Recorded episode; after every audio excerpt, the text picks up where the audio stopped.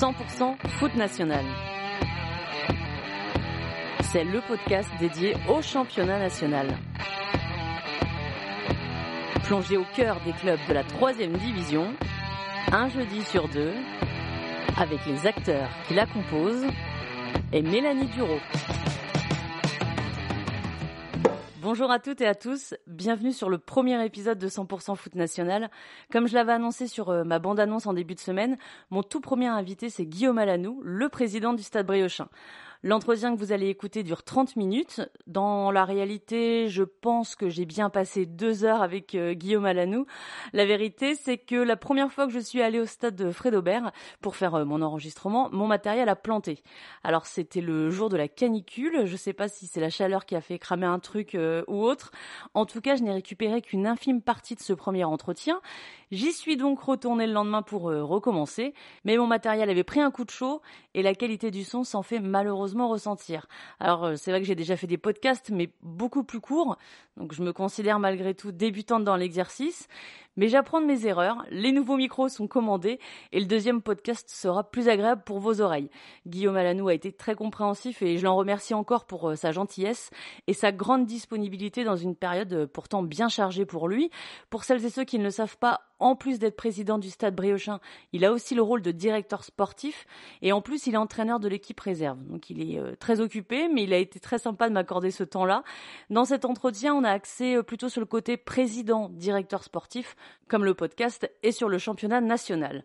On a discuté de l'identité du club, de ce qu'il veut en faire, des objectifs, du recrutement évidemment, des contrats fédéraux au type de joueurs qu'il souhaite, lui et l'entraîneur Didier Santini. On a parlé aussi de leur binôme à tous les deux dans cette phase de recrutement. On a évoqué l'arrivée et les départs de certains joueurs, notamment au poste de gardien de but.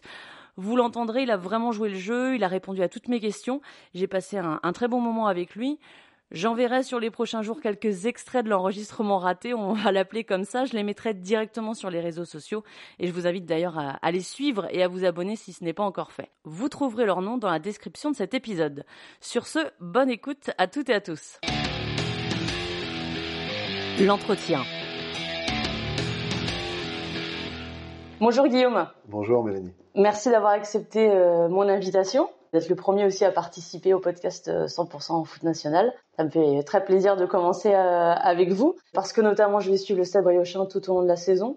Donc pour moi c'était important d'avoir directement le président pour euh, bah, faire un petit peu un état des lieux avant de commencer la saison. Là on enregistre le 19 juillet. La période des matchs amicaux a commencé. Vous en avez déjà eu deux. Comment vous vous sentez vous dans cette période-là? Vous êtes, il y a du stress, plutôt de l'excitation de commencer le championnat? Ni stress ni excitation, on est juste sur une phase de préparation normale, donc avec des réglages à faire, avec euh, l'intégration de nombreux nouveaux joueurs, donc tout ça, ça prend un petit peu de temps, et c'est l'occasion justement, euh, ces semaines de préparation, ben, de, créer euh, à la fois de la cohésion, à la fois des automatismes pour être paré pour le 12 août, puisque notre échéance c'est le 12 août contre le Red Star. Pour celles et ceux qui connaissent pas forcément le Stade Briochin, ou en tout cas que de nom, est-ce que vous pouvez nous présenter l'identité du club et ses valeurs, pas forcément toute l'histoire du club, mais un peu qu'est-ce que représente le Stade Briochin aujourd'hui? Alors le Stade Briochin, euh, c'est un club qui euh, a 120 ans, donc c'est une vieille dame, ou en tout cas qui aura, qui fêtera ses 120 ans en 1900, en 2024, pardon. Euh, aujourd'hui, c'est 550 licenciés, le Stade Briochin, répartis en, plusieurs sections. Il y a évidemment la section masculine avec la locomotive qui est l'équipe de National 1, et puis on a aussi une section féminine, une section sport adapté, une section foot en marchand. Et euh, on va créer là cette année une section futsal, donc euh, diverses euh, façons de, de, voir le foot, d'appréhender le football au sein du Stade Briochin. c'est un club qui repose sur de nombreux, de nombreux bénévoles qui œuvrent au quotidien pour, pour faire fonctionner la machine.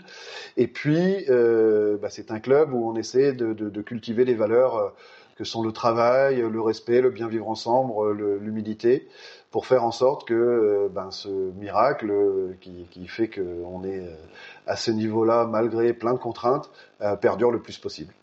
Justement, vous parlez de miracle et j'avais lu dans l'Ouest France, euh, vous disiez c'est un miracle qu'on euh, ait terminé septième euh, la saison dernière en national. Pour vous, il faut encore un miracle cette saison pour rester bien classé, ou en tout cas se maintenir dans le championnat? Alors miracle, quand je parle de miracle, c'est, euh, je considère que c'est un miracle permanent euh, d'être à ces niveaux-là, compte tenu, encore une fois, euh, on est fait partie des trois plus petits budgets de la division. Euh, on a des infrastructures euh, qui sont pas adaptées au, au niveau de pratique, donc même si ça, ça tend à, à, évoluer, à s'améliorer, mais ça prend du temps tout ça. Donc c'est en ça que je parle de miracle, c'est-à-dire qu'on arrive, malgré toutes ces contraintes-là, à rester performant et à faire des saisons où, où on améliore. Alors en termes de résultats, c'est vrai, dixième la première année, septième la deuxième année, mais au-delà du résultat, c'est surtout euh, bah, ce qu'on est capable de produire. Sur l'année dernière, si on, regarde le championnat, hormis le match aller à Concarneau où on a pris 3-0 et où on a été euh, clairement surclassé, euh, on n'a jamais été euh, totalement dépassé, hormis ce match-là, euh, par les autres équipes. Et c'est en ça que c'est miraculeux, parce qu'encore une fois, quand on essaie de se comparer avec les autres, que ce soit en termes de moyens financiers ou d'infrastructures, on est loin derrière. Et c'est en ça que ben, cultiver d'autres valeurs permet d'être miraculeux. Maintenant, euh, maintenant, pour autant, on va continuer à, travailler parce qu'on connaît nos contraintes. Ça fait partie aussi, c'est ancré au club. Les joueurs ont bien conscience de ça. Et heureusement qu'on cultive d'autres choses pour euh, ben, continuer à, faire en sorte que, que oui, le miracle perdure. D'autant plus cette année avec six descentes où on sait que ça va être un tiers du championnat va descendre, ça va être très très compliqué. Donc, ce qui fait que Saint-Brieuc se comporte bien en championnat, c'est aussi donc les valeurs du club, le côté euh, humain finalement, au-delà du sportif. Oui, de toute façon, dans mes critères, je l'ai toujours dit plusieurs fois, le, les critères de recrutement, euh, ils sont évidemment sportifs. On recrute des bons joueurs qui correspondent à des profils que le coach souhaite, mais ils sont avant tout humains. C'est-à-dire qu'aujourd'hui, euh, dans nos critères de recrutement, la personnalité du joueur prend une part prépondérante dans, le choix de faire venir un tel ou un tel, parce qu'il est bien évident que euh, ben, ceux-ci doivent s'intégrer à un groupe euh, de très bons joueurs, mais surtout de très bons hommes euh, qui vivent bien ensemble et qui cultivent les mêmes valeurs que, le, club et que j'essaie d'incarner euh, pour que, ben, encore une fois, on arrive à, œuvrer tous ensemble, parce que ça va au-delà d'une équipe, au-delà d'un staff, c'est un ensemble du club qui tire tous dans le même sens. Et comment vous vous, assurez que la personnalité peut convenir? Parce que je suppose que vous avez un entretien avec le joueur à un moment, mais sur un entretien, on peut pas forcément euh, voir toutes ces particularités. Vous, je sais pas, vous regardez les réseaux sociaux, par exemple, ou c'est une question de feeling aussi avec la personne quand vous l'avez en face de vous? Il y a plusieurs éléments. Il y a évidemment l'entretien avec le joueur qui est, qui est très important. J'essaye aussi d'aller sur des terrains. Moi, ça m'intéresse de savoir qui est l'homme derrière le joueur, donc de pas de parler que du sportif. On parle beaucoup de sportif évidemment, mais euh, on parle aussi euh, de, de, ses centres d'intérêt en dehors du foot, de sa situation familiale, s'il est en couple, s'il a des enfants. Euh, tout ça fait partie aussi d'un équilibre, je pense. Et puis euh, derrière, euh, il y a évidemment cette part de feeling, d'appréhension de, de, de, la personnalité du joueur. On recoupe aussi avec euh, le, le, foot est un petit réseau, un petit milieu. Euh, on recoupe aussi avec euh, des joueurs qui ont pu côtoyer ce joueur-là, des coachs. On a la chance d'avoir pas mal de réseaux aussi. J'ai pas mal de réseaux, le fait d'être entraîneur aussi. Donc ça permet aussi de, de, de recouper les informations sur notamment euh, voilà l'attitude du joueur en cas de difficulté, parce qu'encore une fois, quand tout va bien, tout va bien pour tout le monde et ça gomme pas mal de choses.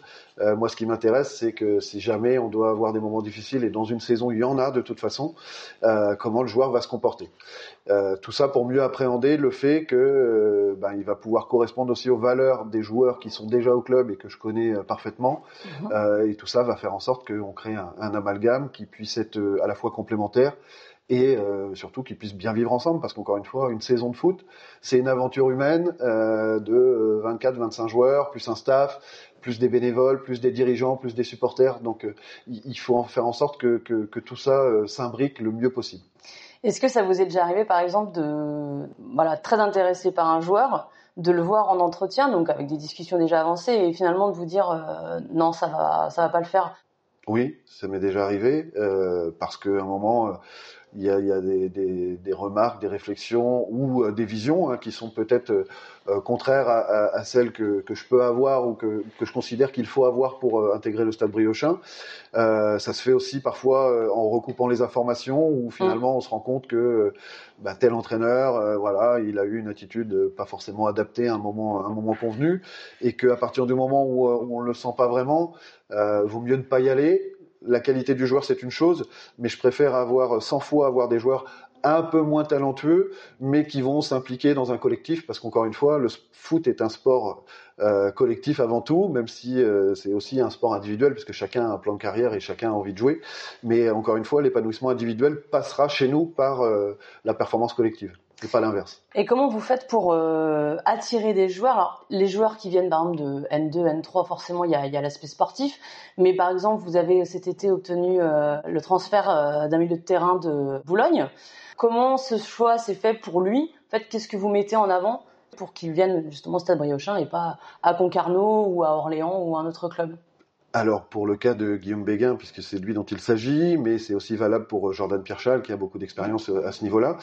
On a joué aussi sur le fait que, bah, sur cet état d'esprit, euh, je pense que Guillaume était en attente aussi, euh, et Jordan c'est pareil, je le sais, euh, bah, de trouver un groupe où voilà où, où il fait bon vivre, où, où ça se passe bien déjà humainement avec les autres joueurs on a une réputation aussi d'être une équipe qui joue plutôt bien, donc ça joue parce que encore une fois c'est un petit milieu et les joueurs entre eux parlent aussi. Mhm.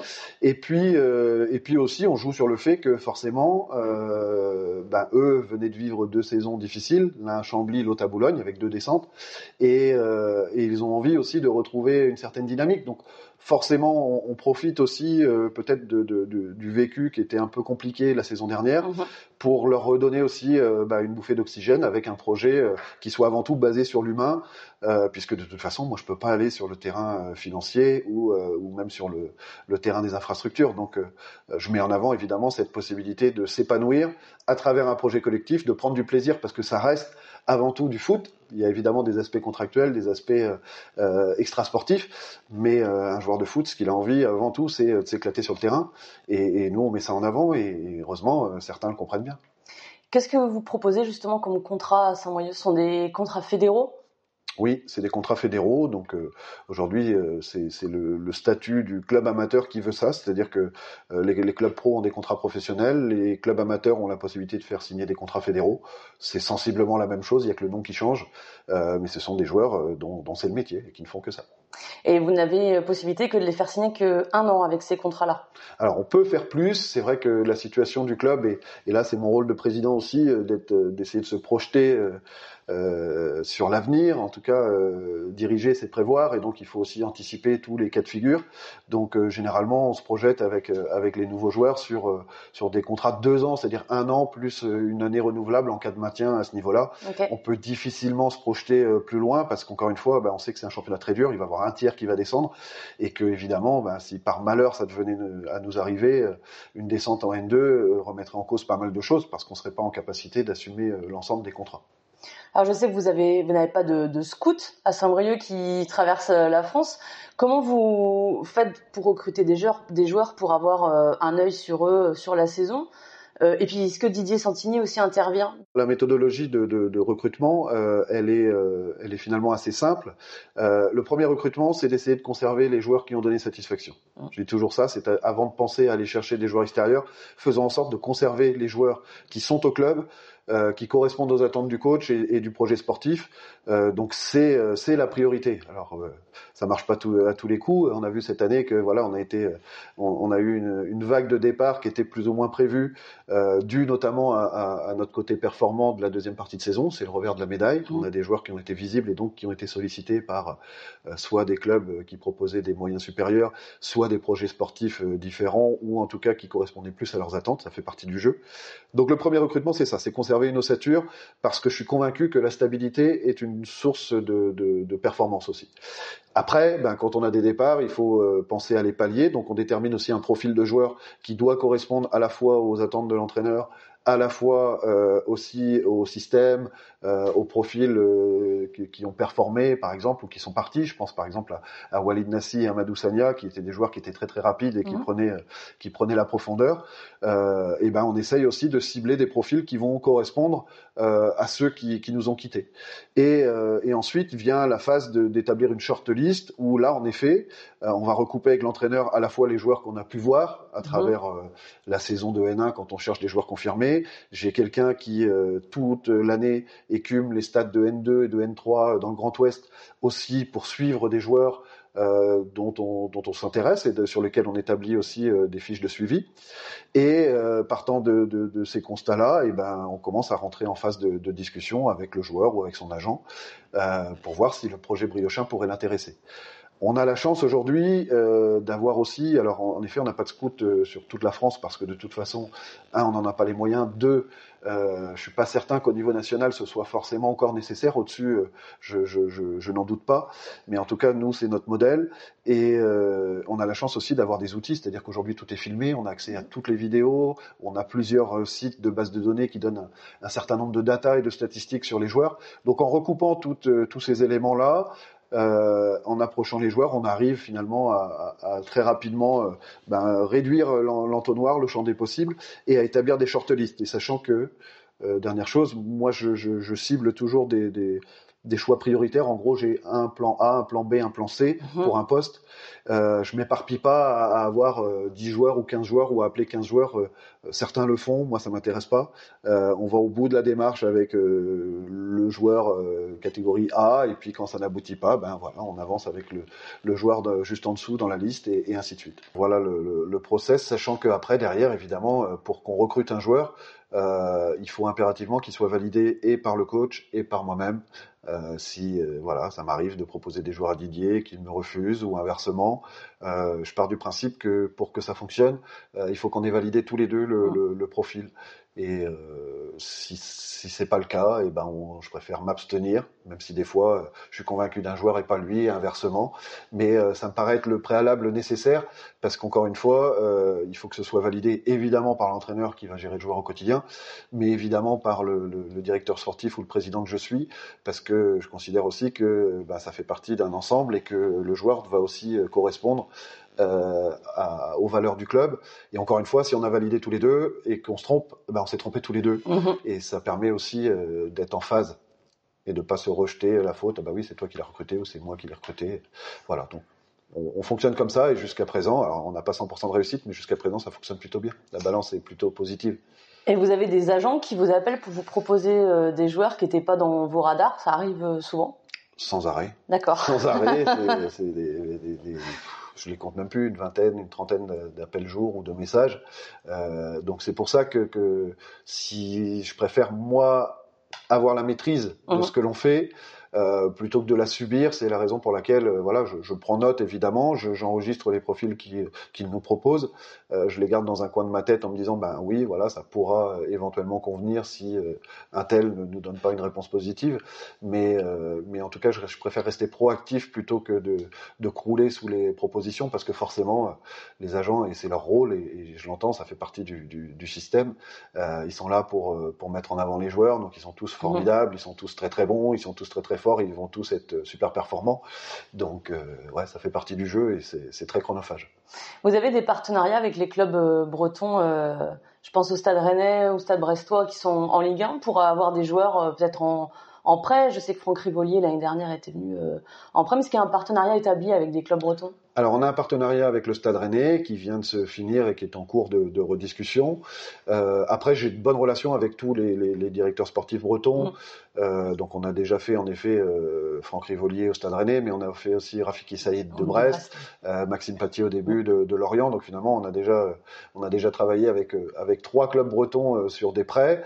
Euh, oui, on a des relations euh, particulières évidemment avec les clubs bretons et que dans la mesure du possible où ils ont, euh, ils émettent le souhait de prêter un joueur, on y est attentif. Maintenant, pour que ça fonctionne, euh, ça suffit pas que, que, le club pro veuille prêter. Il faut que nous, ça corresponde à un besoin en termes de profil de poste et surtout que, que ça corresponde aussi aux attentes du joueur. Donc, donc finalement, il faut que les trois parties s'y retrouvent le club prêteur, euh, le stade briochin et puis, mmh. et puis le joueur pour euh, concrétiser un prêt. Donc ça se fait pas aussi, euh, aussi simplement que ça. Comment ça s'est passé avec euh, Alabé Larouche Donc c'était le troisième gardien, enfin c'est le troisième gardien de Strasbourg. Il est en prêt ici justement pour remplacer euh, Maxime Patier. Ça s'est passé comment? Est-ce que vous vous l'aviez repéré? Ou Strasbourg vous a contacté pour vous le proposer, sachant que Maxime Patier était parti et que c'était un départ qui n'était pas euh, prévu? C'est ça, c'est qu'au départ, on n'avait pas de velléité de recruter un gardien de but. Euh, le départ de Maxime, qui lui n'était pas prévu, euh, donc a changé la donne. On était en contact avancé avec un autre gardien, euh, aussi d'un club professionnel breton justement, euh, pour lequel finalement ça n'a pas abouti au dernier moment. Et donc euh, j'avais reçu en effet un message de, de Loïc Désiré du Racing Club de Strasbourg. euh, m'indiquant qu'il souhaitait prêter à la Bélarouche en national pour savoir si ça pouvait m'intéresser. Euh, à l'époque, j'avais pas donné suite parce qu'encore une fois, on était en discussion mmh. avancée, donc toujours avec la même méthodologie. Je vais au bout de mon plan A. À partir du moment où mon plan A euh, n'a pas abouti, euh, ben en effet, je suis revenu euh, auprès de Loïc pour savoir si c'était toujours d'actualité. la proximité aussi avec Julien Stéphan, qui est un ami, a permis aussi bah, de corroborer les échanges sur le profil d'Ala et qu'en effet, à un moment, ben, il y avait une convergence entre l'intérêt de Strasbourg euh, de lui faire passer un palier à travers euh, ben, un niveau supérieur, puisque aujourd'hui, en tant que troisième gardien, il n'évoluait qu'en N3. Donc de pouvoir aussi avoir une saison en, National 1 dans un statut de numéro 1, euh, ça intéressait beaucoup le Racing Club de Strasbourg. Le fait qu'on ait des relations privilégiées avec, avec Loïc et Julien a sans doute aussi conforté les choses. Et donc, ben, encore une fois, le prêt d'Ala, c'est l'exemple type où le joueur avait besoin de, de, passer un palier, donc d'évoluer à un niveau supérieur auquel il évoluait déjà. le club prêteur était aussi dans ces dispositions-là. Et nous, on avait un besoin euh, d'un. Alors, on prend un Paris, c'est un jeune joueur de 20 ans, mais qui a, mhm. d'énormes qualités. Euh, le Racing Club de Strasbourg l'a prolongé deux ans, donc ça veut bien dire aussi ce que ça veut dire, c'est que forcément il compte sur lui, et donc euh, tout était réuni pour que ce prêt aboutisse. Et par exemple, comme vous connaissez bien Julien Stéphan, est-ce que lui va vous dire c'est un bon joueur, oui, mais aussi dans les valeurs, tu vas, tu vas te retrouver, il va bien se fondre dans, dans ce que tu fais à Saint-Brieuc? Bien sûr, bien sûr. On a longuement échangé avec Julien sur, euh, en effet, l'état d'esprit. J'ai échangé aussi avec euh, euh, l'entraîneur des gardiens, Stéphane Cassard, du mmh. Racing Club de Strasbourg. J'ai vu beaucoup de vidéos avant de se positionner de manière ferme et définitive. il était important pour nous, encore une fois, dans la même méthodologie, de recouper les informations. on connaît globalement bah, ses qualités. Voilà, Ala, c'est un, un, joueur au pied très, très, très fort. Il a une qualité de relance qui, pour nous, est un critère important, parce qu'on veut essayer de jouer. Euh, il a une, une, marge de progression encore importante aussi. Euh, c'est un jeune joueur, donc avec les défauts des qualités, c'est-à-dire que mhm. parfois, bah, euh, peut-être une certaine prise de risque encore, mais, mais ça c'est notre rôle aussi de le, de le faire progresser à ce niveau-là, parce qu'on a un vrai rôle aussi dans sa progression. C'est aussi un joueur qui a beaucoup d'envergure, très véloce. Donc en ça, ça correspondait aussi à, à, à nos attentes. Et en effet, à un moment, ça devient limpide, c'est-à-dire que on recoupe les informations. J'ai confiance dans la de Julien, bien évidemment.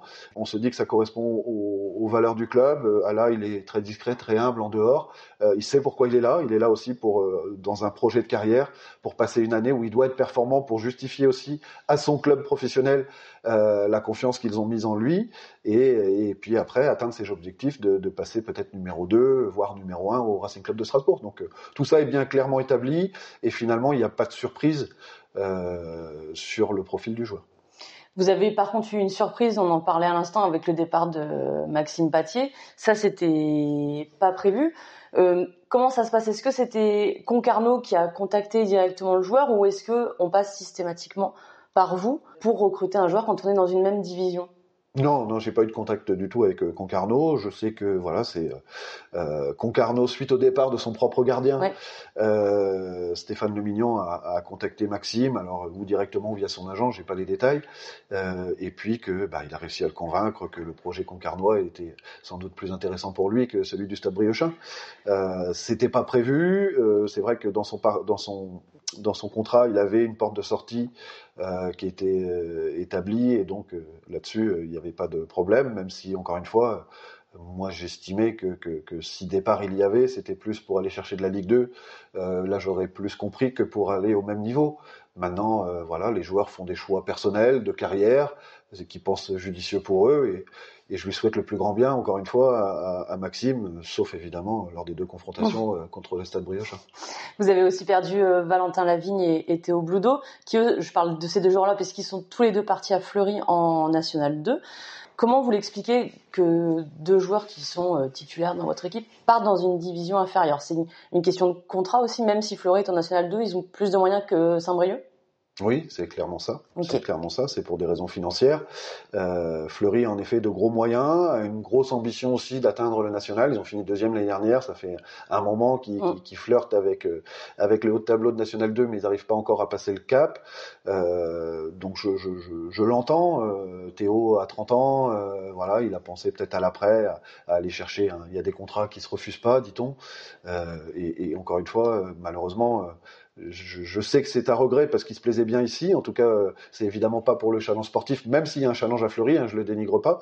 Mais sportivement, c'est toujours mieux de jouer en National 1 dans un club euh, dans lequel on a acquis un certain statut en plus, donc euh, c'était d'autant plus facile. Là, ils se remettent en question, euh, mais encore une fois, j'entends que ben, pour les joueurs, à un moment, ils pensent à, leur carrière, à leur après-carrière, et que vous savez, en national, voilà, c'est pas les montants qu'on entend en, en, en, Ligue 1, donc donc c'est normal que, que cet élément-là rentre en ligne de compte. Euh, dans n'importe quel autre secteur d'activité, si vous êtes sollicité par un concurrent qui vous propose deux fois ou trois fois votre salaire, vous allez forcément y réfléchir. Bah, c'est exactement la même chose, c'est l'offre et la demande. Donc, euh, c'est évidemment dommageable parce que c'est deux joueurs que, que, j'appréciais euh, évidemment en tant que joueur, humainement aussi, qui étaient importants dans le vestiaire. Mais encore une fois, voilà, il faut l'accepter. Si on n'est que dans l'aigreur, on n'avance pas. Vous essayez de les retenir quand même? Vous avez l'occasion de les voir avant leur départ et de leur dire réfléchis peut-être euh, à ce que tu vas faire. Euh, Saint-Brieuc, c'est quand même un club où tu te sens bien. Vous essayez de leur euh, bien sûr, bien sûr. on a eu des, des, conversations avec Théo et puis, puis assez longues avec Valentin, puisque je savais Valentin sollicité par ailleurs par d'autres clubs aussi que Fleury. Et oui, oui, voilà, on essaye de, comme je peux pas aller sur le terrain financier, même si voilà, à la marge, j'essaie de, de faire le maximum de ce que je peux faire, mais encore une fois, je vais pas mettre en péril le budget du club pour un tel ou un tel. Mhm. L'institution est plus importante que n'importe quel joueur. Euh, il faut l'intégrer et, que donc je veux aussi garder une certaine ligne à ce niveau-là. Mais euh, oui, on essaye de jouer sur la durée, sur l'affect, de faire en sorte que, bah oui, l'argent c'est une chose, mais qu'il y a aussi le plaisir. Euh, voilà, j'essaie d'aller sur ce terrain-là. Ça marche pas à tous les coups, malheureusement. Vous pensez que ça va être euh, agité le mercato à Saint-Brieuc jusqu'au 31 ou là vous êtes sur la fin de ce que Non, on a déjà on va valider le, le, le recrutement euh, aujourd'hui dans Sousso euh, qui était à l'essai depuis une dizaine de jours. Mhm. Euh, voilà, on se laisse la possibilité. Le mercato il reste encore un mois et demi, donc évidemment les matchs amicaux et les matchs de préparation plutôt que les matchs amicaux d'ailleurs vont servir à ça, c'est-à-dire que ça va permettre aussi d'échanger avec le coach sur d'éventuels manques qu'il qu'il verrait avec mhm. le staff bien évidemment et on se laisse la possibilité, en effet, de recruter encore, allez, un, deux joueurs grand maximum euh, d'ici la fin du mercato.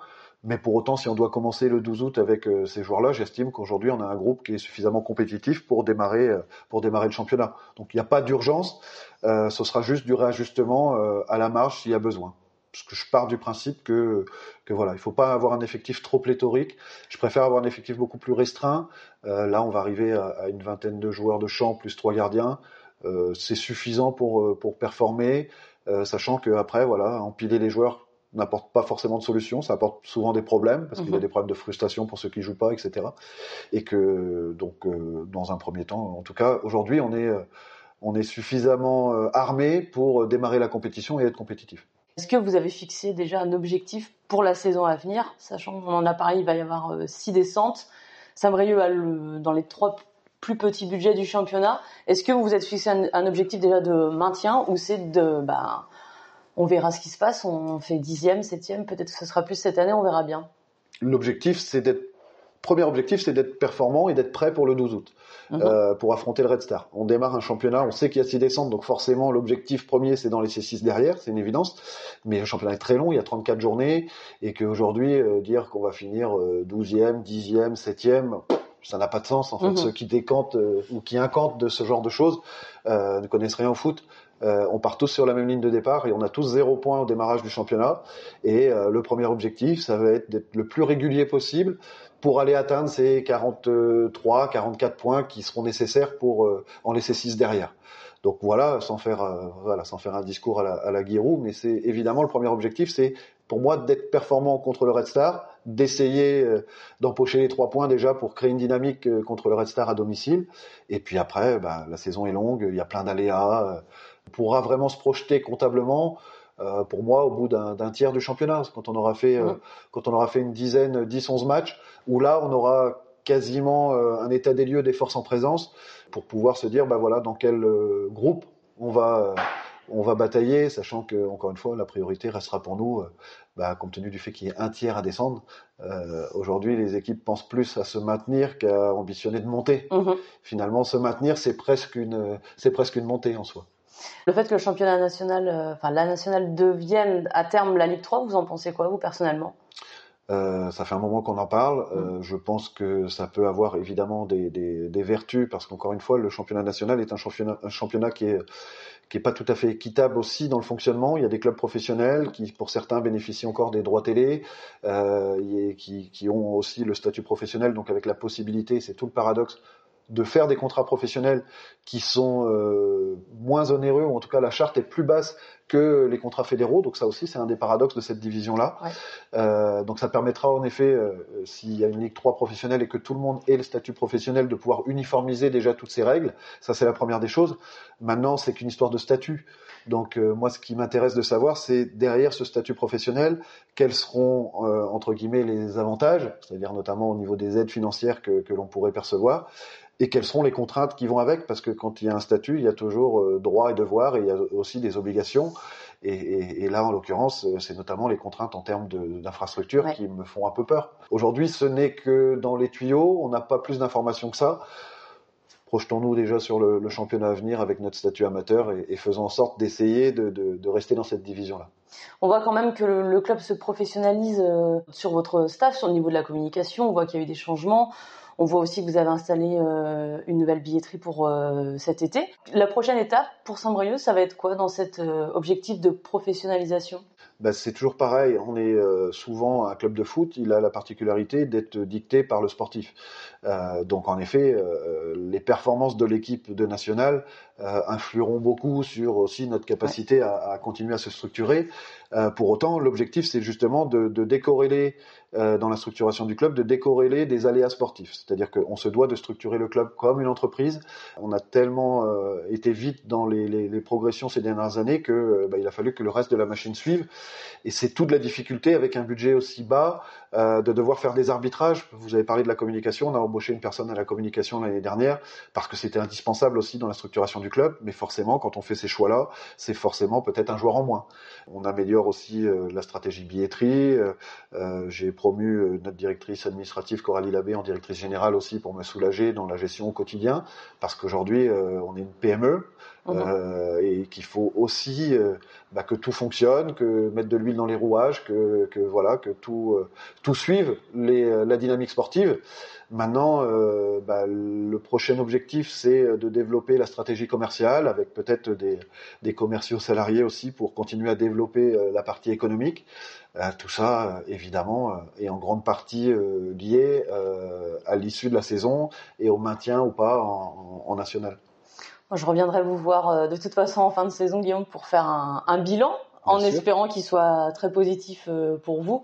Et puis on se recroisera probablement à Fred Aubert euh, le 12 août et bien plus encore après. Merci en tout cas d'avoir C'était un plaisir, participé à ce premier épisode. C'était un plaisir partagé. J'étais très contente aussi. Je vous souhaite un des bons matchs de préparation déjà et puis un bon début de championnat contre le Red Star le 12 août. C'est gentil. Merci. Merci à toutes et à tous d'avoir écouté ce podcast. Si vous avez aimé cet épisode, le meilleur moyen de me soutenir, c'est tout simplement d'en parler autour de vous. Je vous invite aussi à me mettre une note de 5 étoiles sur Apple Podcast. Comme ça, ça va rendre 100% foot national plus visible et ça va me permettre de le faire découvrir au plus grand nombre. Vous pouvez aussi me suivre sur Instagram et Twitter pour échanger avec moi, avoir accès à des photos et des vidéos de mes pérégrinations autour des stades du National. À très vite pour un nouvel épisode de 100% foot national.